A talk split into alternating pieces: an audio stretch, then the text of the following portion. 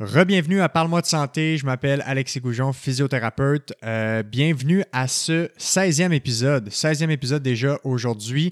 Et euh, j'ai l'immense honneur de recevoir euh, Rachel Brosseau, qui est physiothérapeute, professeur à l'Université de Montréal, qui a été ma professeure quand j'étais à l'université il y a quelques années. Rachel, qui est la, directrice ou la, la responsable de l'aspect ou du volet cardio-respiratoire dans le programme de physiothérapie à l'Université de Montréal. Donc, il s'occupe d'enseigner tous les cours en lien avec les maladies cardiaques, euh, respiratoires et aussi les interventions, l'évaluation, le traitement en physiothérapie pour cette clientèle-là. Euh, Rachel qui travaille euh, comme clinicienne à l'Institut de cardiologie de Montréal depuis plusieurs années, qui a gradué euh, il y a plusieurs années. Donc, qui a une très grande expérience avec cette clientèle, qui est probablement une des références au Québec dans le milieu cardio-respiratoire en termes de physiothérapie. Et c'est un honneur de la recevoir aujourd'hui, ou en fait, je l'ai reçue pendant l'été. C'est un honneur de diffuser cet, cet épisode-là aujourd'hui. On a parlé de euh, santé cardiovasculaire en général. On a parlé d'habitudes de vie, de facteurs de risque, qu'est-ce qui fait en sorte qu'on est plus prédisposé à développer certaines maladies cardiaques? On parle par exemple euh, des infarctus, on parle de maladies euh, pulmonaires obstructives chroniques, on parle de tous les facteurs qui sont en lien de près ou de loin avec ces maladies-là. Et on parle aussi d'évaluation de traitement, des interventions que le physiothérapeute peut avoir auprès de ces maladies-là. Euh, on a aussi fait un survol euh, des recommandations en lien avec l'activité physique, d'ailleurs, qui ont été mis à jour euh, au courant de l'automne par le, au niveau canadien, les nouvelles recommandations sur l'activité physique. Et voilà, on a parlé aussi du rôle euh, plus important que le rôle que le physiothérapeute pourrait jouer dans les soins euh, cardiovasculaires. Euh, Rachel, qui est une fière défendeuse de, l'implication des physiothérapeutes dans ce type de, soins-là ou dans ce type de clientèle-là. donc, on en a parlé en long et en large. Et voilà, donc je vous invite à, encore une fois, partager les épisodes sur vos réseaux. N'hésitez pas à nous écrire, à m'écrire, à commenter les épisodes, aller faire des revues euh, par rapport aux épisodes dans les applications Balado. Donc, vous pouvez faire ça sur Spotify, vous pouvez faire ça sur Apple Podcasts, Apple, euh, Google Balado ou peu importe où vous êtes. Euh, comme toujours, la meilleure façon d'encourager ce podcast-ci, c'est de vraiment partager dans vos réseaux. Donc, parlez-en à vos amis, votre famille, etc. Donc voilà, sans plus attendre, je vous laisse apprécier cet épisode, épisode 16, avec la physiothérapeute Rachel Brosseau.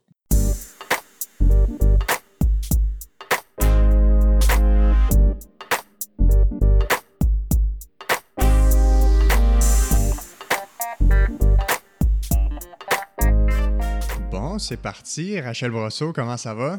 Ça va bien, toi? Ça va super bien. Merci d'avoir accepté euh, l'invitation à, mon podcast ce matin. Euh, je sais que tu as un, horaire très, très, très chargé euh, avec les tâches d'enseignement puis aussi les projets de recherche. On avait échangé un peu quelques fois durant l'année, puis je suis très, très, très content de te recevoir ce matin. Bien, ça me fait plaisir. Ça me fait plaisir. Puis, tu sais, tout le monde est occupé. Fait qu'il faut à un moment donné flexible. Exactement. Euh, on te reçoit aujourd'hui, on va parler euh, de physiothérapie associée euh, au domaine cardio-respiratoire, mais aussi un peu plus large que ça, tout ce qui a trait aux maladies cardiovasculaires, cardio-respiratoires, les habitudes de vie, puis aussi le lien avec l'activité physique. la raison pour laquelle je te recevais, c'est que tu es physiothérapeute gradué il y a plusieurs années maintenant. Euh, on ne dira pas l'année. gradué, ça fait longtemps. Donc, tu as une très, très, très grande expérience euh, en physiothérapie spécialisée en cardio-respiratoire. Ouais. Euh, puis, tu es aussi surtout enseignante à l'Université de Montréal pour les étudiants en physiothérapie, en, en, charge, si on veut, là, du département cardio-respiratoire. Ben, ah, oui, c'est là. En fait, je suis responsable de tout ce qui concerne le, domaine cardio-respiratoire. Exactement. Puis, euh, tu fais aussi de la recherche euh, dans le domaine cardio-respiratoire. Si je ne me trompe pas, c'est associé ou affilié avec l'Institut de cardiologie. Ben, en euh, fait, oui, exact. Ben, moi, je suis encore clinicienne à l'Institut de cardiologie. mais, mais en ce moment, c'est surtout les collaborations que je peux avoir, là, euh, puis le dernier projet, il concerne surtout l'échographie pulmonaire. Ouais. Alors, euh, avec un anesthésiste là-bas, ben, ça m'a permis de développer vraiment ce domaine-là. Fait que, tu sais, quand on parle de recherche, je suis surtout collaboratrice là, dans des projets de recherche, mais pour ce qui est de l'échographie pulmonaire, là, euh, je suis vraiment euh, comme euh, En plein dedans. en pleine dedans là, pour euh, développer ça, là, pour intégrer ça à notre pratique. ouais. Puis toi, ça fait combien de temps maintenant que tu enseignes en physiothérapie cardio-respiratoire à Moi, ça fait longtemps. hein. Ça Ouais. fait. pff, j'ai euh, en 1989, j'étais assistante de laboratoire. Puis Wow. j'ai commencé euh, à être responsable des cours en cardio-respiratoire en 1990. OK. Fait que pas mal tous les physios qui ont gradué dans les 30 dernières années à l'Université de Montréal, Me connaissent. exactement, connaissent ton nom. Ouais. Euh, donc, ils vont savoir que tu es une invitée très pertinente pour parler du sujet qu'on va aborder aujourd'hui. Donc, c'est ça. Toi, avant qu'on rentre dans le sujet, je voulais savoir c'est quoi qui t'avait amené un peu plus dans ce domaine-là parce que même moi, étant euh, étudiant en physiothérapie, avant qu'on me le dise, je ne savais même pas que les physiothérapeutes pouvaient être impliqués chez des patients qui ont des maladies cardiaques ou cardio-respiratoires. Fait que c'est quoi qui a amené ton intérêt euh, chez cette clientèle-là? Ben, je dois avouer que c'est le hasard. Parce que nous, euh, dans le temps, quand moi j'ai fait mon cours, euh, c'était des internats qui terminaient notre, euh, notre programme. Puis en fait, ben, en fait ça n'a pas tellement d'importance de savoir que c'était des internats, mais toutes mes expériences de stage, j'avais eu aucune expérience en cardio-respiratoire. Puis quand j'ai fi- puis nos internats étaient d'une durée de deux mois. Puis quand j'ai terminé mes internats, que j'ai reçu mon permis de pratique, il, il offrait un remplacement de deux mois à l'Institut de cardiologie. Fait que je me suis dit, c'est une belle occasion d'avoir cette corde-là dans mon arc Ouais. et puis de, de pouvoir euh, euh, prendre cette expérience-là. Puis c'était de la même durée que les internats. Fait que je suis allée là, mais de fil en aiguille, euh, ben, un, j'ai développé la passion parce que là, vraiment, j'avais mis les mains dedans. Puis, puis de fil en aiguille, ben, j'ai eu un poste et tout ça. Fait que moi, toute mon expérience clinique est en cardio-respiratoire. Donc, ça fait longtemps que tu connais, que tu te rentres dans ce domaine-là. là. Exactement. Puis c'est vraiment le plus beau domaine. Ben, t'as ton biais assuré, assurément. Mais tu vois, même moi, étudiant, j'ai toujours été, euh, j'ai toujours été intrigué par la théorie, par le- le- la théorie du système cardiovasculaire, cardio-respiratoire. Puis les, les cours, je les ai toujours trouvés intéressants.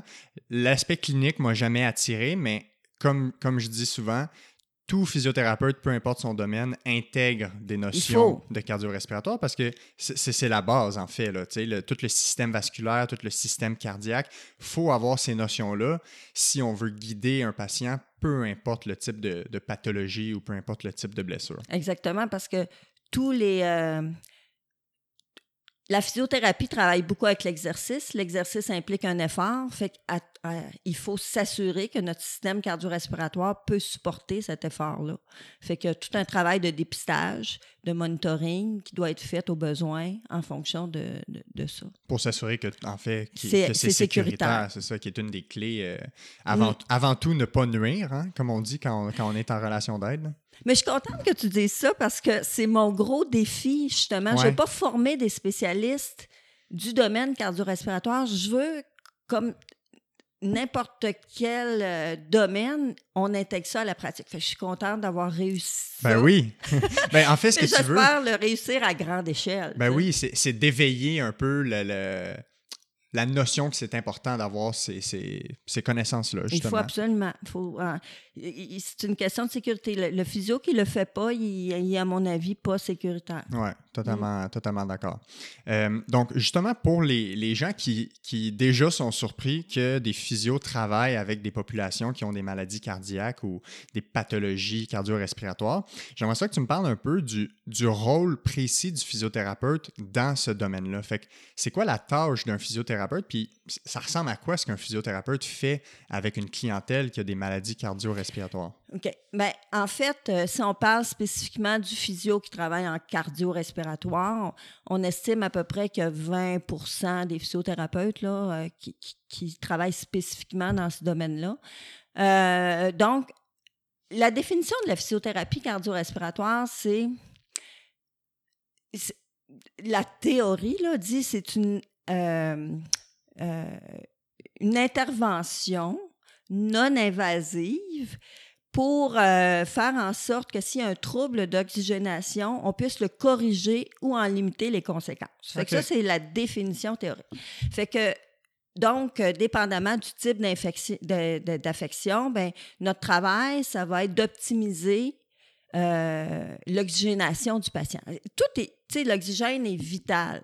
Fait que tout vise, tu sais, le, système cardio-respiratoire, ce qu'il veut faire, sa fonction, c'est de prendre l'oxygène dans l'air ambiant, l'amener dans le poumon, du poumon, le transférer dans le sang, puis le système cardiovasculaire, lui, le transporte en périphérie. Fait que nous, il faut travailler dans toutes ces étapes-là, voir où se trouve le trouble d'oxygénation, le corriger si on est capable. Fait que si on parle des affections respiratoires, ben c'est de trouver les modalités à partir de l'évaluation qui va permettre d'optimiser le passage de l'oxygène dans le sang. Et puis s'il y a des problèmes plus chroniques, mais c'est là où on va parler de plus de limiter les conséquences. Donc, c'est de, de faire en sorte de d'optimiser l'apport en oxygène, même s'il est limité, puis de faire en sorte qu'il soit mieux utilisé en périphérie. Donc, tout est vraiment une question d'oxygène. Ça, revient vraiment à ça, qui est comme c'est comme si l'oxygène, c'est notre, notre, euh, notre monnaie qu'on utilise pour notre corps, le, Mais pour le corps. Les, les muscles, c'est ça qu'ils utilisent. Euh, Exactement. tous les vaisseaux, en fait, tous les organes, notre cerveau, tout le monde a besoin d'oxygène. Et donc, le physio intervient pour s'assurer que l'oxygène se rend un peu partout. Exactement, puis qu'il soit bien utilisé à son plein potentiel. là, fait que c'est sûr qu'il y a des maladies chroniques qui font qu'il y a moins d'oxygénation, mais malgré ça, pour que la personne demeure fonctionnelle, ben comment on peut euh, euh, améliorer ça? Euh, Ouais. fait que tu- tu- tu- on va optimiser ça. On va, euh, dans les maladies chroniques, on va aussi euh, utiliser des stratégies d'économie d'énergie, justement, pour que l'o- l'oxygène soit utilisé là où il est le plus utile. Ouais. Tu sais, des- Fait qu'en gros, euh, c'est. C'est ça que c'est ça le rôle du physio. Ouais, Fais juste un peu attention avec les mains, euh, d'accrocher la table est tr- très sensible. c'est vrai, mais je parle beaucoup avec les mains. Ouais, je sais, mais tu vois, même moi, au début, ça a été une adaptation, puis là, je me suis mis à, à parler avec les mains dans les airs. Euh, avant qu'on rentre un peu plus précis dans... Oui, vas-y. je veux dire, autre chose qu'on va faire, on a parlé de sécurité tantôt. Oui.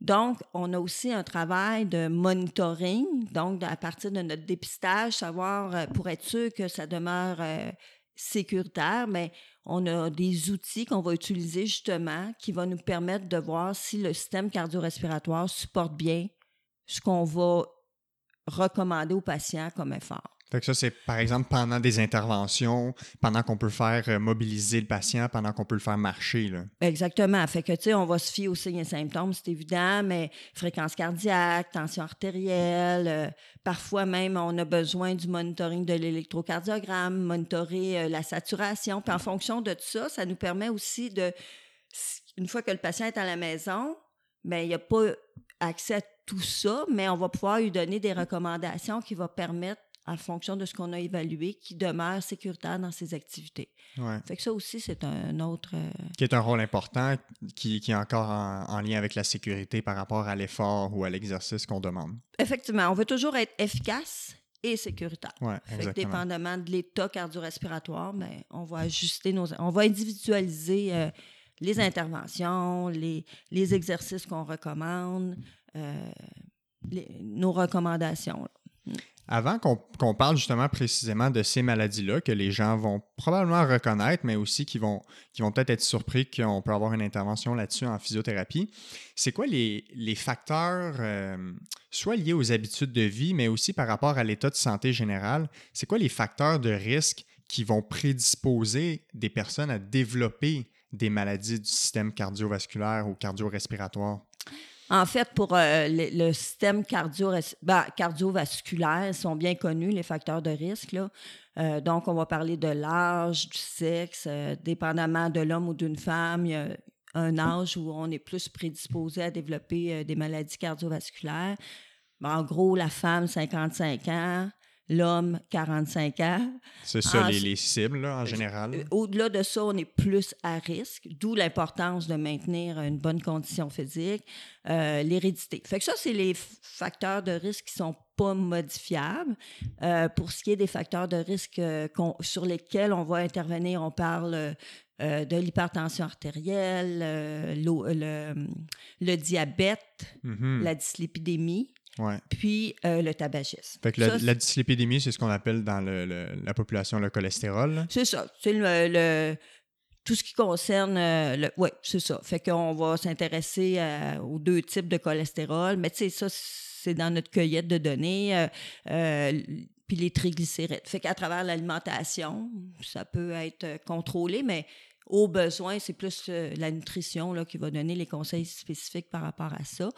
Euh, comme autre facteur de risque, on peut parler euh, de l'obésité, puis celui qui est vraiment, là, que je dirais, euh, comme important, puis que sur lequel le physiothérapeute va beaucoup insister parce que c'est un peu notre remède en physiothérapie, c'est tout ce qui concerne l'activité physique. Ouais. L'activité physique, donc l'inactivité physique est même considérée parmi les facteurs de risque primaires comme le sixième facteur de risque primaire. là. Il y a de la littérature qui commence à parler de ça. Euh, puis il y a la sédentarité. Puis c'est pas la même chose, hein, les deux. OK. Ouais, ce serait quoi la, la- la notion différente? Euh, bon, d'abord, euh, la sédentarité, c'est toute activité, ben, pas toute activité, tout, tout le temps qu'on passe éveillé, mais assis ou couché. OK. Ça, ça définit Passif, la sédentarité. Ouais.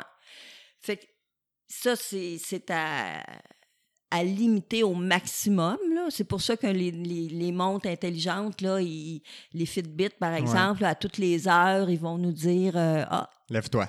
lève-toi, tu n'as pas fait ton 250 pas dans ton heure. Fait que ça permet de. Puis, de plus en plus, il y a des postes de travail en position debout, euh, pour, pour limiter euh, la sédentarité. Puis, l'inactivité physique, c'est quand on ne rencontre pas les, les lignes directrices qui sont recommandées. OK? Fait que, en gros, c'est ça. Donc, quelqu'un pourrait être actif physiquement, mais sédentaire. Parce qu'il pourrait quand même rencontrer les lignes directrices, mais tout le reste de ses activités se passe assis. Puis C'est problématique parce que de nos jours, il y a de plus en plus de travail de bureau. Il y a beaucoup, beaucoup de travailleurs de bureau. On est assis au bureau, on est assis quand on mange, on est assis en voiture pour se rendre au bureau. Puis de plus en plus, tu sais, ça c'est un autre concept, mais l'étalement urbain, on est de plus en plus loin de où est-ce qu'on travaille. Fait que de plus en plus de voitures, de plus en plus de trafic, surtout à Montréal. Fait que euh, on dirait que la société nous, nous modélise à devenir sédentaire. Puis c'est pour ça qu'il faut le renverser le plus possible, puis qu'on a des outils de plus en plus qui nous, qui nous rappellent à l'ordre. Ouais. Puis je vais, je vais ajouter comme euh, facteur d'inactivité, euh, de, on pourrait, de sédentarité, pardon, on pourrait ajouter la pandémie. Ouais, ben oui, qui vient de. On est tout le temps devant l'ordinateur. Beaucoup plus, en tout cas moi, là, dans, dans Ouais, mes ouais. tâches, là, Ouais, moi ça aussi. a complètement changé. Ben oui, toi aussi, Puis avec la en- télé-réadaptation. Ben, exactement. Puis on l'a vu. Puis en fait, les, les- la majorité des consultations que j'ai eues euh, autour du moment de la pandémie, là, fait que euh, de avril à maintenant euh, juin, juillet euh, 2020, euh, ça a été des. Toute l'histoire commençait soit par. Depuis la pandémie, je suis en télétravail, j'ai plus ma bonne chaise, j'ai plus accès à Ah. mon poste de travail, je suis à la maison dans la cuisine. Ou le contraire, depuis la pandémie, j'avais rien à faire, j'ai commencé à courir, puis là, là c'est un autre problème, c'est le courir trop, trop fort, trop vite, Ouais. pas bien. euh, Ouais, pas, pas bien, bien dosé. géré, là, ouais. Fait qu'il y a eu comme les deux extrêmes, mais il y a, il y a vraiment la, la- la- pathologie de la COVID, si on veut, là, qui est comme l'aspect du télétravail. Là. Fait que les gens qui ont des douleurs au cou euh, ou aux épaules ou au bas du dos. Tu sais, comme moi, comme, comme euh, enseignante, ben, c'est sûr que j'ai une partie du travail qui est faite devant l'ordinateur, mais j'ai aussi une grande partie du travail où je suis debout, je parle, j'enseigne. Là, tout était fait devant l'ordinateur, les réunions devant l'ordinateur. Ça a complètement changé. Oui, vraiment. Tu as parlé tantôt, ju- juste avant, un des facteurs euh, de risque aussi, c'est l'hérédité. Fait que, hum, dépendamment la, de la génétique, dans le fond, si on veut, là, euh, fait que c'est quoi le rôle que ça, ça joue dans le, le- la prévalence des maladies? Bien, on dit que, en fait, ce qui définit le facteur de risque d'hérédité, c'est vraiment les premiers degrés, là, donc euh, le père, la mère, le frère ou la sœur, qui auraient souffert d'une maladie cardiovasculaire euh, si avant l'âge de 55 ans pour un homme, puis avant l'âge de 65 ans pour une femme. Ça, c'est la définition, mais tu sais, ça ne veut pas dire que tu n'es pas, n'as pas de facteur d'hérédité si ton père est mort d'un infarctus, par exemple, à 70 ans. Tu es quand même porteur, mais la définition, en fait, cette définition-là, c'est celle de l'American College of Sports Medicine. Mais donc, ça te prédispose. Fait que tu sais, les facteurs de risque, plus tu en cumules, plus tu es à risque. Fait que ceux qui sont non modifiables, on ne peut pas changer notre génétique, mais d'où l'importance de contrôler les autres qui sont modifiables. Puis pour les, la maladie respiratoire, les facteurs de risque, euh, il y a le tabac qu'on retrouve aussi, et puis euh, la pollution, la, la, qualité de l'air. Fait que ça, c'est principalement là, pour les maladies respiratoires. Fait fait que dans le fond, quand on contrôle le tabac, que ce soit la fumée euh, secondaire ou qu'on fume soi-même, ben c'est à, proscrire de notre vie. Fait qu'on a un grand rôle aussi à jouer à encourager les gens à cesser de fumer. Moi, mm. on, dirait, que c'est récent le chemin qu'on a fait par rapport au tabagistes. Il y a, il, y a, 20 ans, ou même peut-être plus récent que ça, il y a 15 ans, il y avait des, des annonces de cigarettes à la télé. Tu pouvais acheter des cigarettes facilement n'importe où. Tu peux fumer dans les restaurants. Moi, je me rappelle, euh, il, y a, dix ans, là, on fumait dans les, dans les restaurants, dans les bars, un peu partout. ça me choque à chaque fois que je vois des. On dirait ça me frappe à quel point je trouve ça fou qu'il y en a encore des gens fumeurs. Sachant tout ce qu'on sait maintenant par mm-hmm. rapport euh, à la cigarette, je ne sais pas s'il y a une maladie chronique dans le monde qui n'est pas augmentée son risque par le tabagiste. Mhm, mhm. C'est comme, on dirait c'est la chose qu'on sait qui nuit à la santé. Là. Puis le plus important, c'est vraiment d'arrêter de fumer. Il y a, y a un, facteur qu'on appelle le paquet année, le nombre de paquets de cigarettes qu'on fume euh, par jour multiplié par le nombre d'années qu'on fume. Mais euh, si par exemple on dit 20 euh, paquets un paquet de. Puis quand on parle d'un paquet de cigarettes, on parle de 20 cigarettes. Là. Donc, si on parle de 20 paquets année, ça pourrait être un paquet par jour depuis 20 ans, mais ça pourrait être deux paquets par jour depuis 10 ans.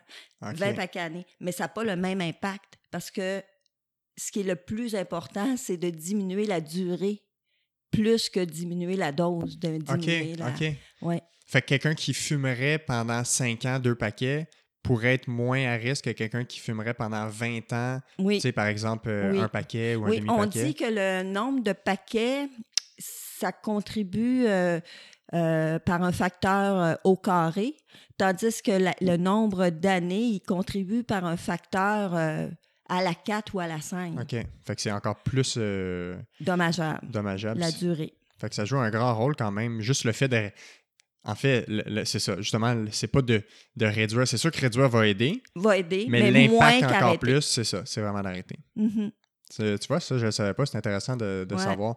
Parce que souvent, les gens vont dire, ben, tu sais, puis c'est sûr que tout effort est, est honorable de réduire, mais vraiment, il faut, essayer de mettre le paquet justement pour arrêter. Ouais.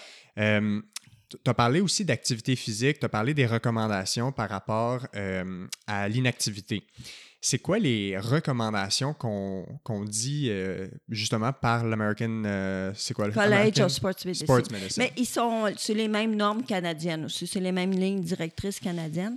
En gros, quand on regarde euh, nos, tu sais, quand on fait notre dépistage, si on veut parler d'inactivité physique, l'American College of Sports Medicine va dire que quelqu'un est actif physiquement s'il fait trois fois par semaine une activité d'intensité modérée depuis au moins trois mois de façon structurée. Fait que ça, c'est la définition de quelqu'un qui est actif physiquement. Par contre, quand on parle des lignes directrices, c'est la même chose pour euh, les normes canadiennes ou celles de l'American College of Sports Medicine, ce qu'on recommande, en fait, la canadienne recommande 150 minutes d'activité hebdomadaire. Ça, c'est canadien. L'American College of Sport Medicine, lui, va, va plus nuancer en fonction de l'intensité. Donc, il va parler de 150 minutes par semaine si on fait de l'intensité modérée. Puis, il va parler de euh, trois fois 20 euh, minutes à 30 minutes. Donc, on peut rejoindre à peu près le 90 minutes si on parle d'intensité élevée. Puis qu'est-ce qui définit l'intensité élevée? C'est sûr qu'au niveau de la prescription d'exercice, on a des outils là, par rapport à la fréquence cardiaque. Oui, c'est ça.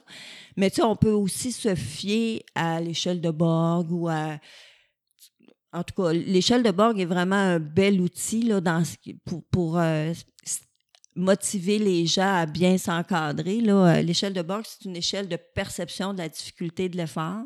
Donc, on peut guider les gens à ce qui est une intensité modérée, une intensité élevée. Euh, ça, c'est une échelle. Ben, il y a deux versions de l'échelle. Il y en a une de 0 à 10, puis une de 6 à 20, c'est ça? Si, si, ça peut aider. Je l'ai, là, je l'ai apporté. Là, fait que je, ben, je, pourrais... la, je pourrais la mettre en, image ou dans les commentaires euh, pour que les gens puissent. Ou au moins, à tout le moins, avoir la référence pour l'avoir, l'échelle. Exactement, parce qu'on peut. Euh, c'est facile de l'imprimer format poche, tout le monde. Ouais. Pour, pour surtout les patients qu'on rencontre en physiothérapie qui sont un peu. Euh, ce que c'est nous qui guidons, ben, on a une certaine responsabilité dans ce qu'on va dire. Fait que ça permet d'encadrer mieux euh, les recommandations qu'on va donner. Là. Puis l'échelle utilisée, c'est euh, principalement l'échelle de 0 à 10? Bien, l'échelle de 6 à 20, elle est vraiment corrélée avec euh, la fréquence cardiaque, la consommation d'oxygène, la variation du débit cardiaque à l'effort. C'est vraiment linéaire. Mais les patients, en général, ont, plus de difficultés à, à, y adhérer parce que tu fais rien, tu es à 6, tu es euh, vraiment à à, l'autre extrême où tu es vraiment là, à la limite de ce que tu es capable d'accomplir au niveau d'un effort physique, tu es à 20. Fait que c'est difficile de. Sauf que c'est corrélé vraiment avec la variation de la fréquence cardiaque à l'effort. Si on suppose, par exemple, que notre fréquence cardiaque au repos est de 60, ça explique le 6. Oui, OK, je comprends. Puis, en fait, euh, Borg, il l'avait validé avec une population où les, les gens avaient en moyenne 20 ans. Fait que le 20, il vient du 220 moins large. Oui, qui est la fréquence théorique maximale. Euh, oui, prédite. Oui, c'est ça. Fait que ça explique un petit peu ça. Puis c'est pour ça que il a développé une autre échelle qui, à l'origine, visait plus euh, de, de, de, coter euh, la difficulté respiratoire ou la fatigue musculaire, qui est celle de 0 à 10 à l'origine. Fait qu'elle, elle était vraiment corrélée avec l'accumulation de l'acide lactique, avec la, la, variation de la ventilation, avec l'effort, que la ventilation n'a pas une variation linéaire. Donc, ça explique un petit peu euh, comment l'échelle a été construite là, de 0 à 10. Puis finalement, ben les gens adhéraient plus. On est plus habitué de travailler, tu sais, les échelles de douleur, c'est de 0 à 10. Fait que les gens ont mieux euh, saisi comment se situer avec euh, l'échelle de 0 à 10, puis elle est quand même, on est quand même capable de corréler des niveaux d'effort en fonction de la variation de la fréquence cardiaque. Il y a des études qui ont été faites qui, permettent de, dire si on est à une intensité modérée, ta fréquence cardiaque va se situer dans ce range, dans cet intervalle-là, puis tu vas être vraiment dans une intensité modérée, même si c'est pas linéaire là, au niveau euh, de la corrélation. Fait que c'est celle de 0 à 10 qui est devenue plus populaire. Là. Euh. Puis grosso modo, si tu donnes euh, le lien là, pour l'échelle de Borg, on parle d'intensité modérée si on se situe au niveau de 3-4. OK. Puis euh, 5-6, on va plus parler d'intensité élevée. Fait que les gens vont pouvoir se situer. Mais tu sais, quand on commence à faire de l'activité physique, on ne veut pas d'emblée que les gens qui ne font pas du tout d'activité physique se situent là en commençant. Non, c'est ça. C'est le même principe quand tu montes un escalier, tu ne commences pas à mettre le pied sur la cinquième marche, tu commences par la première marche. exact. Fait qu'il faut, puis en même temps, ça permet de s'assurer que ça demeure sécuritaire, même avec des intensités faibles qui seraient en bas de 3 sur l'échelle de bord. Puis petit à petit, ça crée l'habitude, puis les gens, ils peuvent... Euh, éventuellement. Tu sais, même euh, pour euh, les blessures musculo-squelettiques, mais ben ça a été un petit peu un problème, comme tu l'as mentionné tantôt. Fait il faut, faut commencer, il faut habituer notre système. Un, s'assurer que c'est sécuritaire ce qu'on fait. Notre, notre système euh, musculo-squelettique s'adapte à la charge de travail, puis petit à petit, on, progresse de façon sécuritaire. Puis les gens aussi, tu sais, vont, vont être capables de se doser aussi en fonction de cette échelle-là. Puis la clé, c'est, puis c'est là le rôle du physiothérapeute, c'est de voir selon l'ensemble des conditions du patient, selon son historique. Est-ce que c'est quelqu'un qui est habitué d'être actif ou non? Bien, ça va guider où est-ce qu'on, où est-ce qu'on débute l'entraînement. Exactement. Fait que ça, c'est clair. Quand on parle de l'American College of Sports Medicine qui dit que dans un premier temps, tu dois vérifier si ton patient est actif physiquement, mais la définition, je l'ai mentionné tantôt. Alors, le patient qui n'est pas actif physiquement, c'est sûr que lui, on va commencer à intensité faible. Tandis que celui qui va pouvoir te dire, je fais déjà de l'activité physique au moins trois fois semaine avec une intensité modérée depuis au moins trois mois, mais lui, il le fait déjà à intensité modérée, donc tu peux partir de ta progression de là. On parle, par exemple, quelqu'un qui ferait aucun sport puis qui fait juste de la marche. Fait qu'il il marche régulièrement, mais pas une marche sportive. Une marche normale, ça, c'est pas considéré normalement comme étant une activité d'intensité modérée. Normalement, non. Ça dépend toujours de sa vitesse de marche. Mais il reste quand même que celui-là, il fait quand même, tu sais, c'est pas la définition de l'activité physique, mais il, a quand même créé une habitude de marcher. Euh, de bouger, on ne pourra pas le. Peu de chances qu'il soit sédentaire, lui, s'il marche beaucoup. Fait qu'on peut s'imaginer que plusieurs fois par jour, il va, il va marcher. Puis, euh, puis, il faut aussi. Euh, en anglais, on va dire anything is. Bon, mon anglais, tu connais mon accent, là. anything is better than nothing. Fait que on encourage ça. Puis même euh, quelqu'un qui va faire euh, quelques minutes d'activité à toutes les heures, c'est déjà, on est déjà content si lui était sédentaire habituellement. Tout ce qu'on fait, c'est réellement mieux que ne rien faire. Exactement. Fait que quelqu'un qui dirait, ben là, qu'est-ce que ça va changer une marche par jour? Ben, si c'est une marche de plus qu'on fait, qu'on n'est pas habitué de faire, déjà, on crée des adaptations, on améliore euh, la capacité. Tout à fait. Puis c'est vraiment le remède qui est à notre disposition. Là. on parle de prescription d'exercice. C'est vraiment. Euh, ouais. ouais. Puis c'est ça que, j'aime aussi du physiothérapeute. Puis moi, je le, dis souvent à la blague quand j'écris les exercices à mes, à mes patients.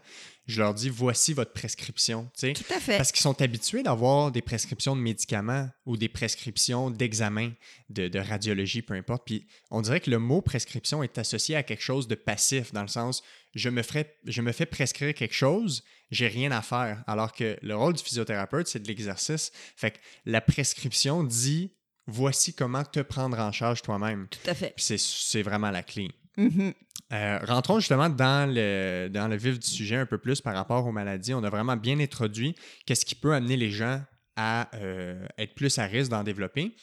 Ce serait quoi? on n'est pas obligé de toutes les nommer, mais quelle maladie, soit du système cardiovasculaire ou cardio-respiratoire, puis peut-être que tu pourras faire la nuance entre les deux, euh, c'est quoi les maladies qu'on va retrouver le plus fréquemment dans la population? OK. Euh, si on veut parler euh, des maladies cardiovasculaires, c'est clairement l'athérosclérose. C'est sûr.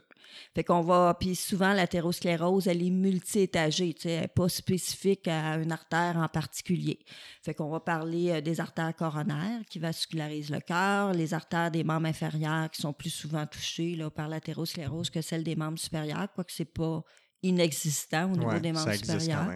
Puis les carotides qui vont euh, vasculariser vers le cerveau. Fait que puis ça, ben, entre autres, euh, un des facteurs de risque, c'est euh, ben, tous ceux qu'on a mentionnés tantôt.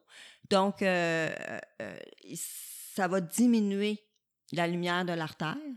Alors, ça va faire en sorte que le débit qui passe à travers l'artère est diminué, donc l'apport en oxygène est diminué. Exact. On va faire le lien souvent avec cet apport-là. Exactement. Fait que le patient, ben, il va, s'il y a une maladie coronarienne, ben, c'est le patient qui va souffrir d'angine.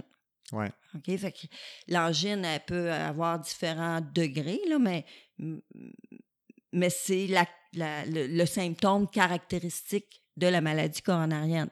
Tandis qu'au niveau des membres inférieurs, euh, ça va être euh, la douleur ischémique, elle se manifeste comme une crampe qui va forcer le, patient à arrêter de marcher parce que sa douleur est trop intense. Mais dès qu'il arrête de marcher, ben, l'effort étant diminué, l'oxygène devient suffisant, la douleur disparaît.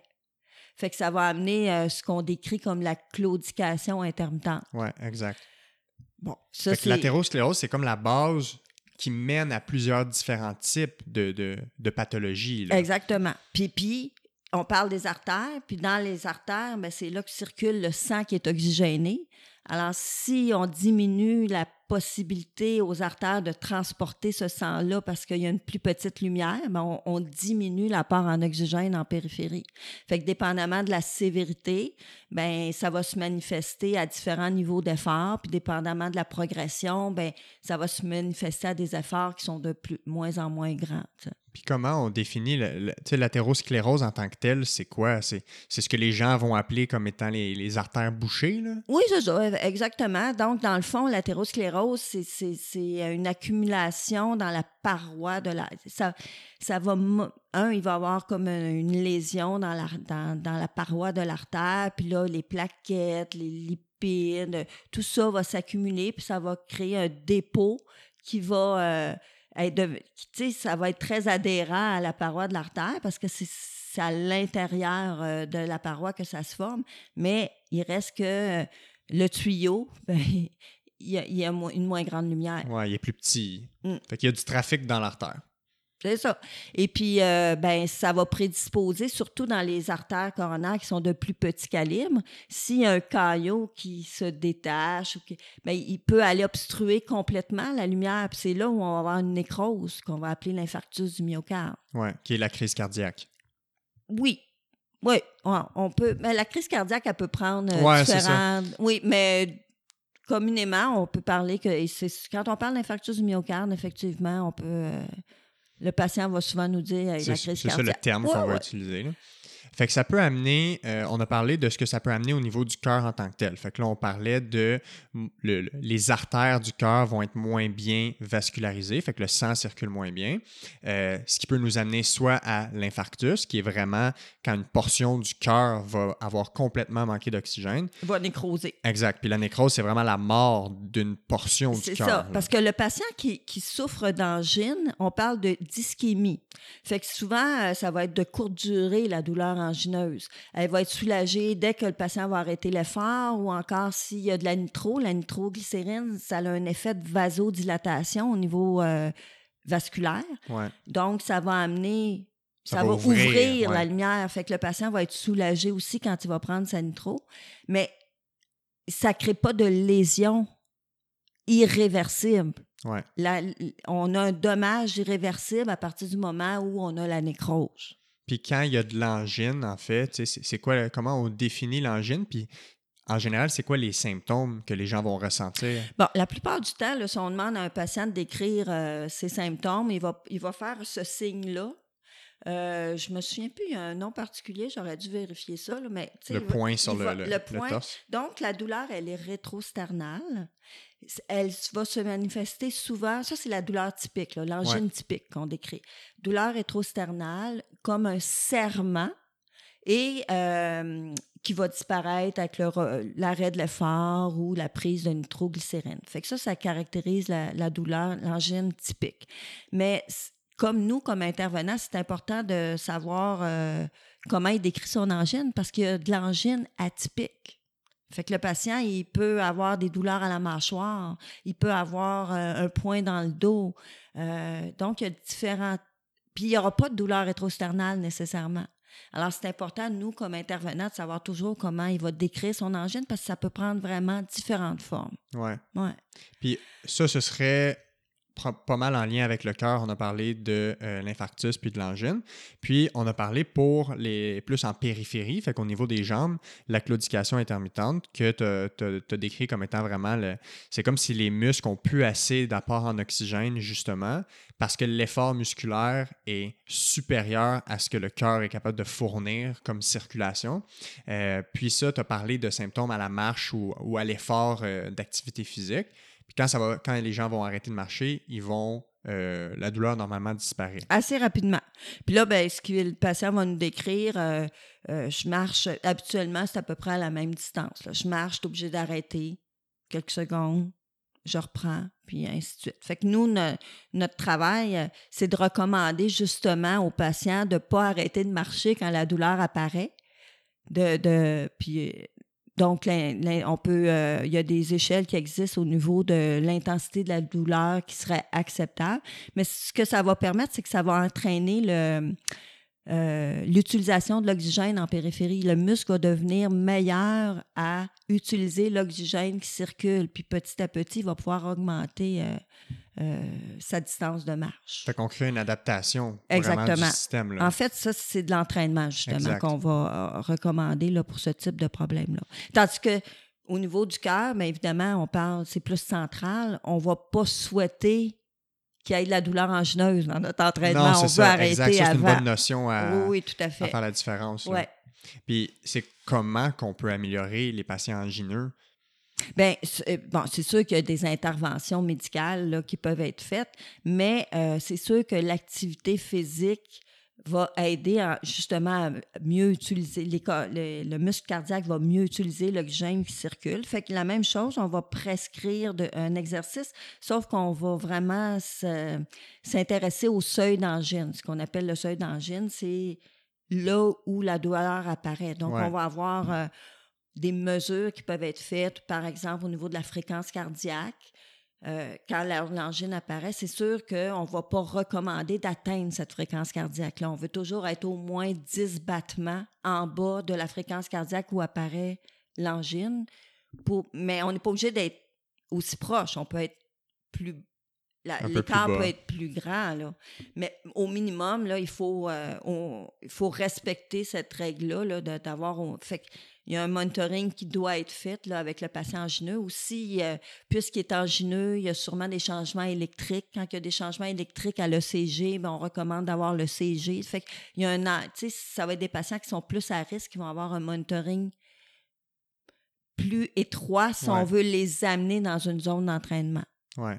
Par contre, de façon euh, générale, on peut dire que un patient qui est à risque de se trouver dans une intensité euh, modérée, tu sais, qui a un besoin de monitoring étroit, qui a pas nécessairement, qu'on a, auquel on n'a pas nécessairement accès, c'est sûr que le patient, il fait, on veut qu'il soit le plus fonctionnel possible. Ouais. Puis si on maintient l'effort en bas de 3 sur l'échelle de Borg, on est dans une intensité faible d'exercice qui correspond généralement à ce que le patient fait dans ses activités de tous les jours. Fait que le monitoring est moins nécessaire dans cette zone-là. Puis il y a quand même des bienfaits à bouger. Fait que ça, c'est toujours utile de recommander à un patient de faire de l'activité physique. En bas de 3, ça va, c'est une intensité faible qui va correspondre comme on, avec d'autres choses qu'il fait au niveau de Ouais, l'intensité. ménage ou de la Exactement. cuisine, des choses comme ça. Fait que c- puis on pourrait y donner à l'intérieur de cette intensité-là quelque chose de plus structuré qui s'ajoute à ce qu'il fait habituellement, qui va faire en sorte qu'il va être plus actif physiquement. Fait que ça, ça peut être toujours euh, être une bonne stratégie. Là. ça ramène aussi au- à ce qu'on disait. Faire quelque chose, n'importe quoi est mieux que, Que rien, rien. faire. Euh, on a parlé, donc, tu as dit que la, la- la principale sur laquelle il fallait vraiment parler, c'était l'athérosclérose. Ouais. Quoi d'autre comme maladie qu'on a euh, au niveau cardiovasculaire, cardio-respiratoire, qui est aussi très fréquent dans la population? Mais c'est sûr que si on parle plus euh, au niveau. ben, pour le système cardiaque, c'est sûr que c'est pas la seule là, maladie, mais je pense que c'est la plus euh, fréquente. Oh, J'aimerais ça juste ajouter tu sais, les, les autres signes et symptômes là, qui sont à Ouais. surveiller par rapport à la maladie cardiaque. On peut parler de dyspnée. Ouais. OK? Fait que ça, si un patient vous rapporte des difficultés à respirer, c'est quelque chose là, qu'il faut euh, quand même euh, adresser, qui doit être évalué. Fait que, est-ce que tu veux que je définisse c'est quoi la dyspnée? Ben, ou- c'est vraiment, c'est vraiment la difficulté de respiration, dans le fond. C'est une perception d'essoufflement. Oui, c'est ça. Puis pour des niveaux d'effort qui habituellement ne devraient pas causer de l'essoufflement. Fait que Ouais. ça, ça peut décrire la dyspnée. C'est normal en courant dans une côte qu'on soit essoufflé. Oui, mais quand tu cours dans une côte, tu es essoufflé, mais si tu remarques, tu respires plus vite, mais tu respires aussi plus profondément. Ouais. Tandis que le patient qui est dyspnéique, il va respirer plus vite, mais superficiellement. OK. Fait que ça, c'est une autre caractéristique qui va identifier la dyspnée. Puis l'autre chose que les patients vont rapporter, c'est que c'est inconfortable. Toi, quand tu cours dans ta côte, tu es essoufflé, mais c'est pas inconfortable. Je suis capable d'aller chercher l'oxygène que j'ai besoin. C'est ça. Donc, le patient qui est dyspnéique, respiration rapide, superficielle et inconfortable, puis ça, ben, ça cause de l'anxiété aussi. Absolument, absolument. Puis souvent, ça va être la cause de ce qu'on appelle euh, la spirale infernale du déconditionnement. là. Le patient devient dyspnéique, il va faire de moins en moins d'activité physique pour éviter de, de rentrer dans, dans- dans cette sévérité-là. euh, Il veut pas revivre ça. il là, veut pas revivre ça, mais dans le fond, il, se, il devient de plus en plus déconditionné. Fait qu'on a un rôle à jouer comme physiothérapeute justement pour briser ça. Ouais. Puis, euh, si on revient à l'échelle de bord que j'ai pré- présentée tantôt, euh, l'échelle de Borg de 0 à 10, elle permet de coter la dyspnée, OK. puis la sévérité de la difficulté respiratoire. Puis ça pourrait être un bon outil à utiliser parce que pour ce qui est de la dyspnée, euh, si- on a, si tu donnes, comme tu mentionnais tantôt, euh, l'accès à l'échelle, mais généralement, on va recommander que la sévérité de la dyspnée excède jamais 5 sur l'échelle de Borg. Fait que ça, chez les patients dyspnéiques, mais ça leur donne la permission d'être essoufflés, puis de peut-être éviter d'arrêter dès qu'ils sont essoufflés. Ils peuvent, ils vont comprendre que ben, tant que j'atteins pas le 5 sur l'échelle de difficulté euh, de la sévérité de la dyspnée, ben, je peux me permettre quand même de poursuivre mon activité physique. C'est quelque chose qui peut les aider à être plus actifs en ayant cette cote-là. Puis ce qui est important de dire, c'est que si le patient, on lui recommande d'utiliser l'échelle de Borg, c'est important qu'il dissocie sa sévérité de la dyspnée comme cote de celle qu'on va recommander pour la perception de la difficulté de l'effort. Ouais. On va, de on va lui demander de faire deux cotes, puis les deux cotes peuvent être différentes. Par exemple, le patient qu'on ne voudrait pas, pour des mesures de sécurité, amener dans une intensité modérée sans monitoring, mais on peut lui recommander d'être toujours en bas de 3 au niveau de sa perception de la difficulté de l'effort, mais au niveau de la dyspnée, on va dire 5. Il ne doit pas dépasser 5.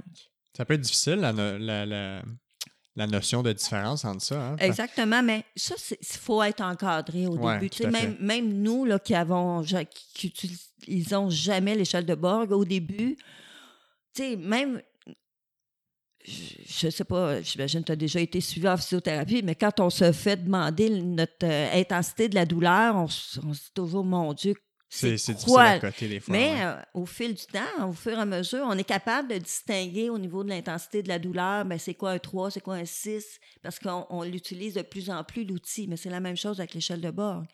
Plus on va utiliser l'outil, plus on va être capable de, De se familiariser. Là. puis de, de s'auto-gérer euh, avec, euh, avec l'outil. Puis euh, l'important avec l'échelle de Borg, c'est que le patient doit toujours voir l'échelle de Borg pour se coter. C'est pas quelque chose qui peut dire. euh, fait que c'est pour ça que c'est intéressant d'avoir un format Ouais, de poche. parce qu'il y a une image aussi, il y a des, des- des dessins de bonhommes à- de, de pas essoufflé du tout à complètement épuisé. Fait que le, le- le patient peut un peu se, se reconnaître en lui pour Puis, coter. puis il y a des échelles de Borg aussi où euh, il y a des échelles de couleurs. Il y a le vert, il y a le bleu, il y a le rouge. Le rouge, on veut l'éviter. Ouais.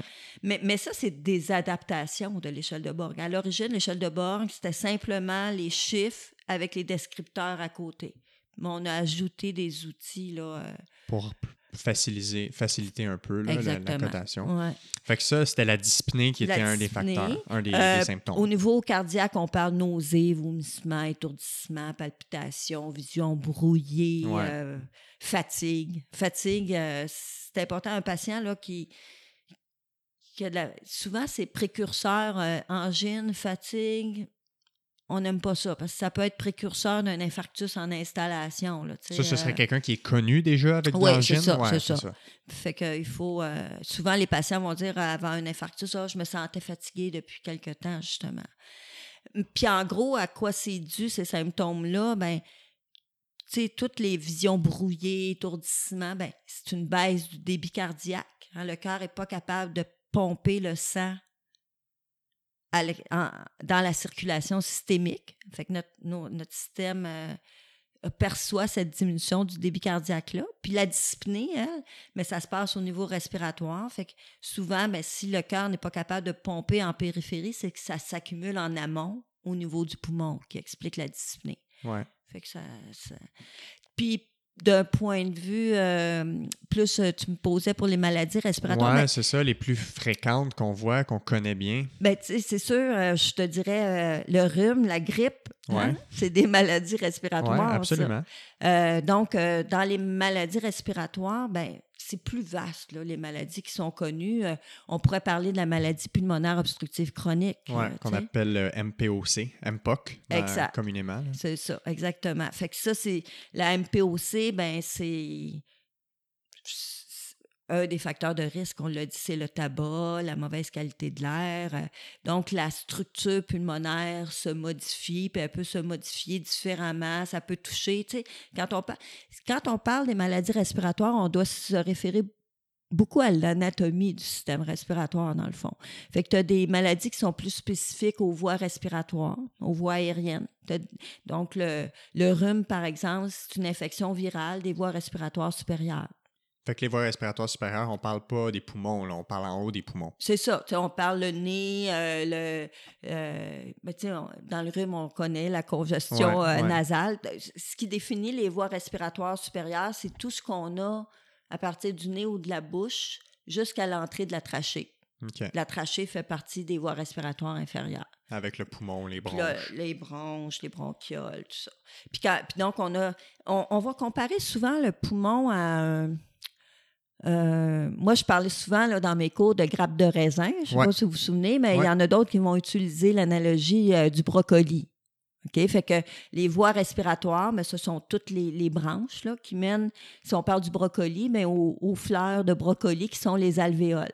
Fait que tout ce qui concerne les alvéoles, le tissu entre les alvéoles, tout où se passe euh, les échanges gazeux, dans le fond, il faut avoir des alvéoles pour qu'il y ait un passage des gaz, oxygène vers le sang, puis CO2 vers le poumon. Ça, ça va concerner le parenchyme pulmonaire.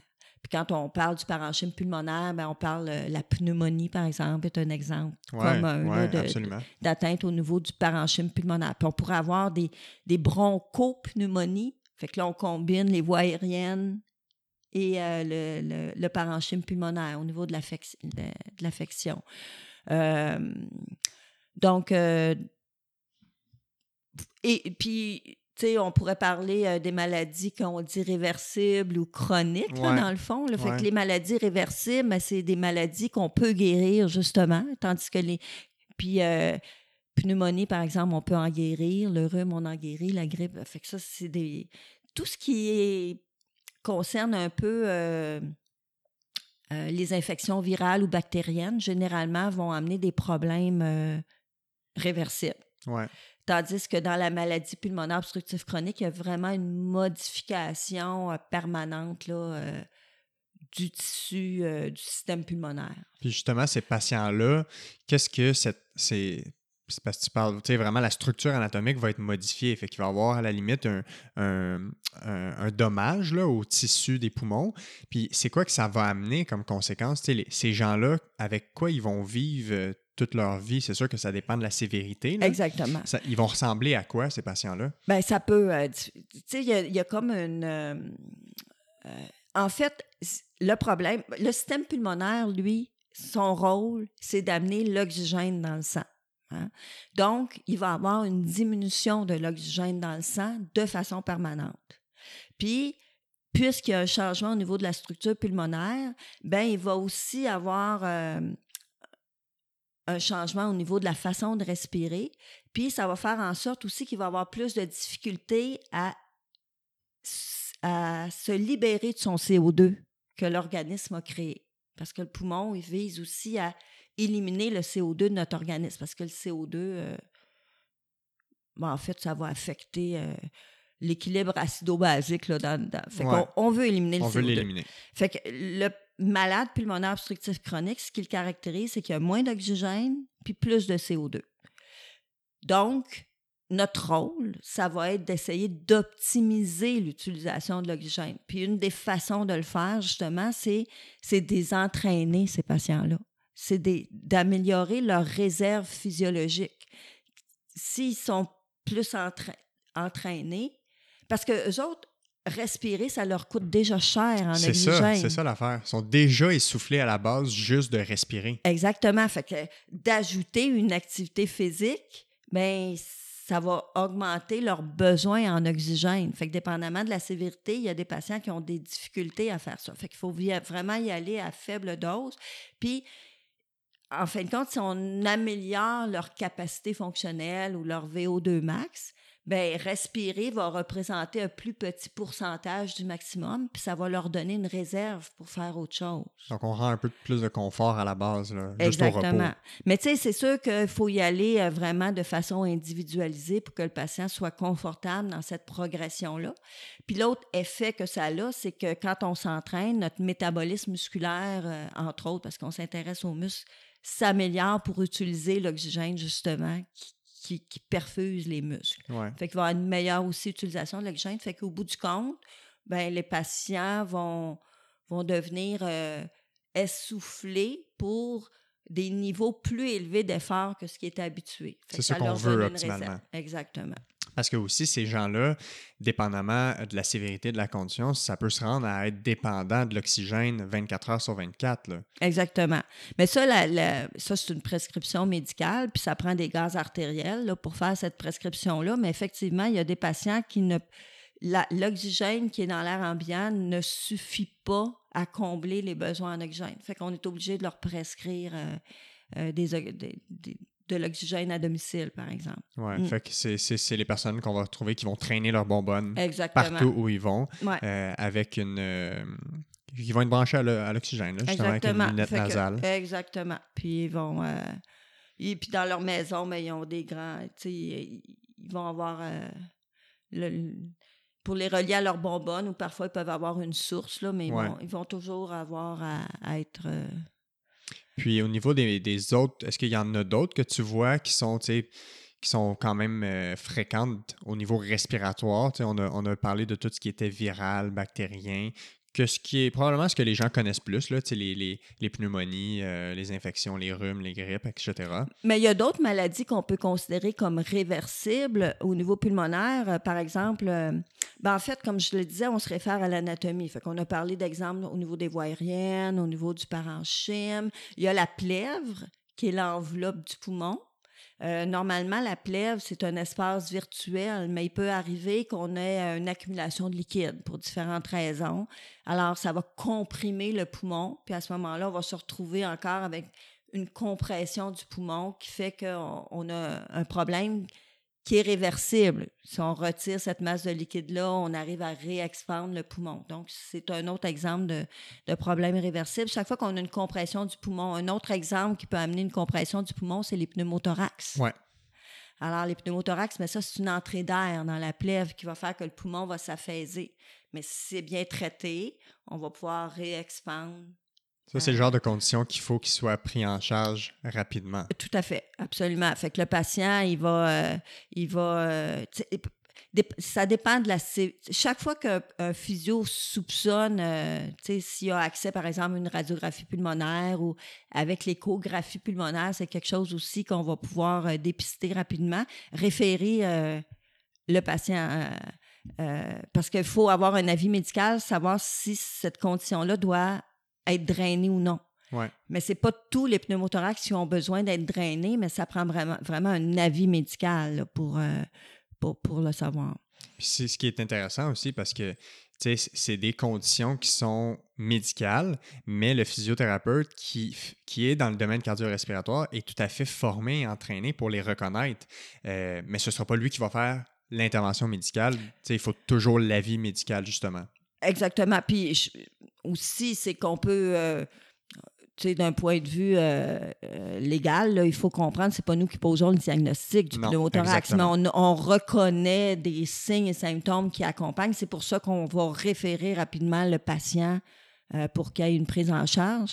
Puis aussi, c'est si on soupçonne un pneumothorax, on- il n'y a pas d'intervention que le physio peut faire, sauf celui du positionnement pour euh, temporairement améliorer l'oxygénation, mais euh, on ne fera pas d'exercice respiratoire quand on soupçonne un pneumothorax, parce que si le pneumothorax a besoin d'être drainé, ben on, on- on va, euh, on pourrait l'augmenter. Ouais, on pourrait nuire. Mm. Fait qu'on a parlé quand même de beaucoup de, de types de maladies. Tu sais, probablement que les gens ont reconnu beaucoup de ces maladies-là dans la population. Si tu avais à, dire euh, côté facteur de risque, c'est quoi qui est important euh, de modifier chez les gens? On en a parlé un peu euh, au début, mais vraiment en lien avec ces maladies-là, qu'est-ce que les gens peuvent faire eux-mêmes, en général, pour soit diminuer leur chance d'avoir ces maladies-là, ou s'ils savent qu'ils en ont, de les améliorer? Ce serait quoi les deux, trois piliers vraiment là, de, de, de l'amélioration des conditions du système cardiovasculaire ou cardio-respiratoire? Ben, moi, je te dirais certainement l'activité physique. Ouais. Ça, c'est sûr. Le numéro un. hein. L'activité physique, c'est vraiment important. Euh, vivre dans un environnement sans fumée, super important. Euh, puis après ça, euh, faire attention à notre alimentation, euh, avoir un bo- une bonne hygiène de vie, euh, tu sais, c'est sûr, mais l'activité physique et euh, vivre dans un environnement sans fumée, là, je pense que c'est pas mal euh, la clé. Ouais, ce qui est, ce qui est un- le défi un peu là, de, de la société là, par rapport à l'activité physique. On, on disait en début de, de, de discussion, on a des modes de vie très de plus en plus sédentaires, fait qu'il faut un peu lutter contre ça. Exactement. Il y a beaucoup d'intervention, il y a beaucoup d'éducation à faire aussi, euh, sachant aussi que plus on est jeune puis qu'on instaure ces, qu'on on, on instaure ces habitudes-là, plus il y a des chances qu'on les maintienne dans le temps. Exactement. Parce que la, la- la personne fumeur diabétique qui a eu ça, tout- qui a été comme ça depuis 20 ans, euh, puis qu'avec le temps est rendue malnutrie avec l'obésité, ben, quand elle arrive à 45-50 ans, puis qu'elle a hypertension artérielle, euh, cholestérol, diabète de type 2, fumeur et euh, une maladie chronique, que ce soit cardiaque ou pulmonaire, tu sais, il n'est jamais trop tard pour aider cette personne-là, mais côté réversibilité, ça peut être difficile. C'est ça. Mais quand on parle de la maladie cardiovasculaire, euh, quand on parle de réversible ou non, en fait, la maladie cardiovasculaire, à partir du moment où tu as de l'athérosclérose, ben, tu es porteur à vie. Ça, c'est absolument pas réversible. Fait que pour la maladie cardiovasculaire, c'est vraiment de prévenir son Exact, développement. ouais. Puis comment on prévient son développement? C'est en jouant sur le contrôle des facteurs de risque. Puis l'activité physique, un, c'est c'est déjà un facteur de risque, une activité physique, mais l'activité physique va avoir un impact sur le contrôle de la tension artérielle, Mhm, sur le ça. contrôle de la dyslipidémie, sur, donc, euh, sur le contrôle de la glycémie. Ouais, Donc, l'activité physique, en soi, c'est un, un facteur de risque, mais quand on intervient là-dessus, on joue sur d'autres facteurs de risque indirectement qui, sont contrôlés, qui peuvent être contrôlés autrement aussi euh, au niveau médical. Mais on a un rôle à jouer certainement. Là. Puis il y a des gens qui vont se sevrer de leur médication pour ces facteurs de risque grâce à un changement d'habitude de vie. Fait qu'ils prenaient des, des médicaments pour leur diabète, pour leur, leur dyslipidémie, pour leur hypertension, puis ils vont changer, par exemple, leur nutrition, ils vont changer leurs habitudes physiques, de- de- d'activité physique, puis ils vont être capables de ne plus prendre de médication. Tout à fait. Faut T'sais- pas, faut- c'est- on dirait que la médication est vraiment. le- tu sais, on s'entend, la médication va sauver des vies, puis des fois, il y en a qui n'ont pas le choix d'en prendre, mais des fois, c'est comme la solution facile à des problèmes qui peut-être pourraient se régler euh, par des solutions gratuites, comme l'activité physique. C'est sûr que faire de l'activité physique, ça prévient la nécessité d'avoir des médicaments. Mais on ne peut pas exclure le besoin. Puis parfois, mais ça peut être un pont vers la diminution de, de l'utilisation de médicaments. Mais je pense que c'est une combinaison. Là. Euh, mais nous, no- ça ne nous appartient pas, là, la prescription de médicaments. c'est vraiment une décision médicale. Mais nous, ce qui nous appartient, c'est vraiment la prescription d'exercice. Ouais. Fait qu'il faut vraiment axer là-dessus. Puis après ça, ben, c'est un travail de collaboration. Euh, tu sais, euh, si on combine les différentes possibilités qui vont permettre d'améliorer l'état du patient, ben, euh, puis, puis ultimement, ce qu'on viserait effectivement, c'est si on peut euh, éviter l'utilisation des médicaments, tant mieux. Mais tu sais, ça dépend toujours du stade où on va euh, prendre en charge le patient. Mais l'activité physique, tous les professionnels de la santé devraient travailler euh, à encourager l'activité physique. C'est sûr que ça, la physiothérapie a un rôle euh, important là-dessus, mais de plus en plus, les médecins, hein, ils, vont poser cette question-là, ils vont faire de la prescription. De, il y a des recommandations canadiennes. là. les, les médecins vont utiliser ces recommandations-là canadiennes. Ouais. là, Ben, pour- il faut, en fait. Exactement. Il faut que tout le monde travaille là-dedans. Puis la même chose, c'est encourager le tabac. Tu sais, c'est sûr que nous, euh, on va pas être l'intervenant qui va. euh, mais euh, qui va travailler sur l'arrêt du tabagisme, mais on va l'encourager, c'est certain. Mais après ça, on peut référer pour, vers des professionnels qui ont, pour, pour, pour euh, assister le patient. là, Mais dans- c'est drôle parce que de, depuis que je pratique en clinique privée, c'est arrivé une fois que c'est pendant, pendant la, la session avec quelqu'un ou pendant le- le- la prise en charge de quelqu'un que le tabac a été coupé. C'est parfait, il faut en parler. Ça, c'est sûr. Il Ouais. faut parler de tout ce qui permet de contrôler les facteurs de risque. Ouais. Mais après ça, dépendamment de la sévérité, on on n'est pas la seule ressource. Euh, au niveau de la nutrition, par exemple, ben, il ne faut pas hésiter à référer. Au niveau d'un coach pour euh, aider à l'arrêt du tabagisme, mais encourager euh, le patient à, à utiliser différentes ressources. Ouais. Puis c'était- vraiment anodin. En fait, j'ai posé la question, tu sais, avez-vous déjà pensé à juste à, à cesser ou à diminuer? Puis la réponse, c'était que ça devenait un peu, euh, comment dire, c'était comme un régulateur d'anxiété. Mhm. Fait que c'était comme un médicament pour l'anxiété, tu sais. Fait que en améliorant l'anxiété par une bonne prise en charge, de l'activité physique, ben ça a été possible de sevrer ça puis de complètement arrêter du jour Ben, au lendemain. c'est ce qui est des- Ouais. On devrait en... faudrait qu'il y en ait plus de ces, de ces histoires-là. Mais tu sais, ça, ça- ça fait boule de neige, là, parce que tu, t'es de- tu deviens actif physiquement, tu fais plus nécessairement attention à ton alimentation, à ta- le tabac, tu t'aperçois que peut-être que ça te nuit dans l'activité que tu veux faire. Puis, tu sais, petit à petit, ça aide à, à la prise en charge, justement. Ouais. Parce que ça arrive souvent. Hier, j'étais- en vélo, puis je vois quelqu'un qui est en vélo qui prend une pause sur un banc de parc pour fumer une cigarette. Tu sais, c'est-. J'ai vu ça aussi Ben, hier, c'est c'est ça, mais je trouve ça toujours étrange que la personne, ben c'est bien, elle est dehors, elle fait du vélo, mais elle prend une pause sur un banc de parc pour fumer sa cigarette. Ben, moi, c'est pire que ça. Il fumait en, en faisant, ouais. J'en revenais pas. Il y a une espèce d'ironie là-dedans. là. En terminant, j'aimerais ça euh, t'entendre un peu. euh, je sais que pour toi, la, physiothérapie cardio-respiratoire, c'est vraiment une, passion. Euh, puis, c'est bien de faire découvrir ça autant aux physiothérapeutes qu'au grand public. Est-ce que tu penses que les physios pourraient prendre plus leur place dans l'ensemble du système de santé par rapport euh, à la cardio? Puis, qu'est-ce que tu aimerais pour, pour l'avancée de la profession, pour la promotion de la profession? Qu'est-ce que tu aimerais, vers où on pourrait tendre par rapport à ça? Est-ce que tu trouves qu'ils prennent assez leur place, les physios? Ben, je pense que c'est un peu historique hein, par rapport à la physiothérapie cardio-respiratoire parce que, en tout cas, euh, tu sais, euh, moi, quand j'ai commencé à travailler à l'Institut de cardiologie, euh, on était parmi les rares physios qui offraient un service sept jours par semaine. On travaillait la fin de semaine. Fait que ça, je pense que c'est peut-être un- ça a peut-être été un- comme une barrière au développement de la physiothérapie cardio-respiratoire. Euh, ce qui fait que des fois, ben, ça crée des, comme des habitudes là, qui font que peut-être euh, ça s'est un petit peu moins développé là, pour cette raison-là. Mais moi, je te dirais que dans un premier temps, là, puis je suis contente parce que tu, tu- tu me dis que tu as intégré vraiment ça dans ta pratique. Là.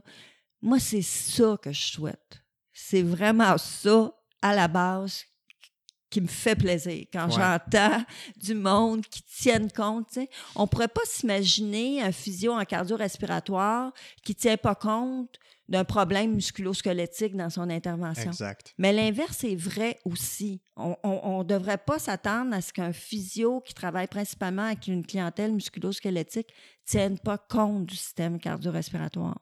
Puis en plus, mais c'est une question de sécurité. Même si tu n'as pas d'atteinte du système cardio-respiratoire, si tu ne l'as pas euh, vérifié, tu le sais pas. Oui, c'est vrai.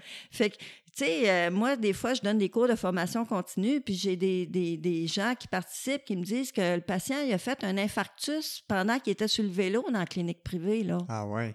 Tu sais, mais ça aurait pu être peut-être dépisté à la base, puis ajusté. Là, tu sais.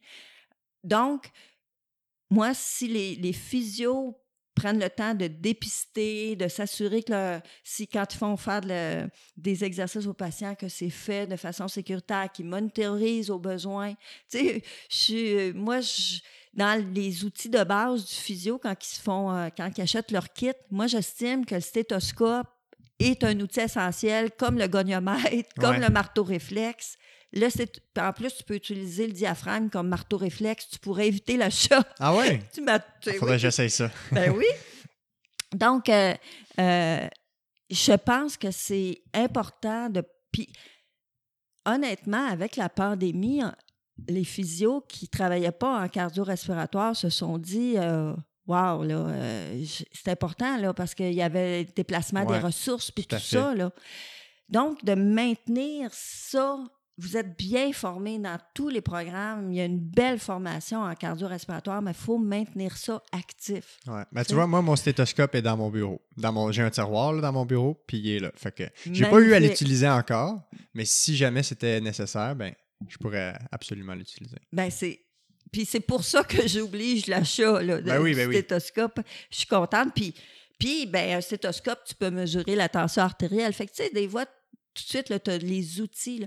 Fait que moi, je pense que c'est ça. C'est de faire le dépistage, faire un monitoring des paramètres cardio-respiratoires avec les clients. Tu sais, c'est pas tous les clients qui en ont besoin, là, mais quand c'est nécessaire, ben, on est outillé. Vous êtes bien outillé pour Ouais, ça. fait. que ça soit mis en application, puis après ça, travailler avec euh, l'activité physique, tout ça, mais, mais que ce soit fait de façon sécuritaire, les recommandations qu'on donne, pour moi, c'est magnifique. Après ça, ben c'est beaucoup un intérêt qui fait. Tu sais, c'est pas tout le monde qui est fait pour travailler dans des soins intensifs, par exemple. Tu sais, euh, c'est pas tout le monde qui est fait pour travailler en pédiatrie. C'est pas tout le monde qui est fait pour travailler en gériatrie, mais c'est la même chose, tu sais. Chacun son domaine. ouais. C'est ça, on a chacun nos, nos, nos, nos forces, mais il faut... Il faut Puis les intérêts aussi. ouais. les intérêts, tout ça. Euh, mais euh, ceux qui interviennent en cardio-respiratoire, tu sais, je le sais, c'est vraiment une passion. Là, puis comment, tu sais, ceux-là vont être les, les- vont ouvrir les portes là, pour. Ouais, euh, tout à fait. ouais. Ben, Mais, mais l'important, c'est, de l'explorer, là, tu sais. euh. ben, je pense que tu auras réussi avec euh, beaucoup de monde dans les 30 je suis dernières années. Ouais. Mais euh, c'est ça. Puis, tu sais, évidemment, c'est des notions comme on, tu sais, on, on en a parlé. Puis, c'est sûr que 100% des gens qui écoutent ça, peu importe qu'ils soient physio, patient, médecin, il y a, quelque chose qui leur a parlé, par rapport à Ah, ben ça, soit je pourrais changer ça, ou ça, ben, dans mon intervention, je pourrais, je pourrais adapter ça. Euh, écoute, merci beaucoup d'avoir euh, accepté l'invitation. Je suis très, très, très content de, de notre entretien. Je pense que c'est super pertinent, autant pour professionnels de la santé que n'importe qui dans la population, d'avoir de l'éducation par rapport à ces enjeux-là, autant par rapport aux facteurs de risque, les maladies, l'activité physique surtout, qui est comme, tu sais, je, je, je pense pas qu'on pourra assez insister là-dessus, là, fait que je te re- remercie grandement de, de t'être déplacé. Ben, ça me fait plaisir. Je puis c'est une belle idée que tu as eue là, avec, euh, avec euh, ce blog-là. Là. En espérant, ben merci, puis en espérant qu'on puisse euh, reprendre ça peut-être. Si ça dure 10 ans, ben probablement que je devrais être invité pour parler d'un autre sujet. Ça me fera plaisir. Salut! Salut.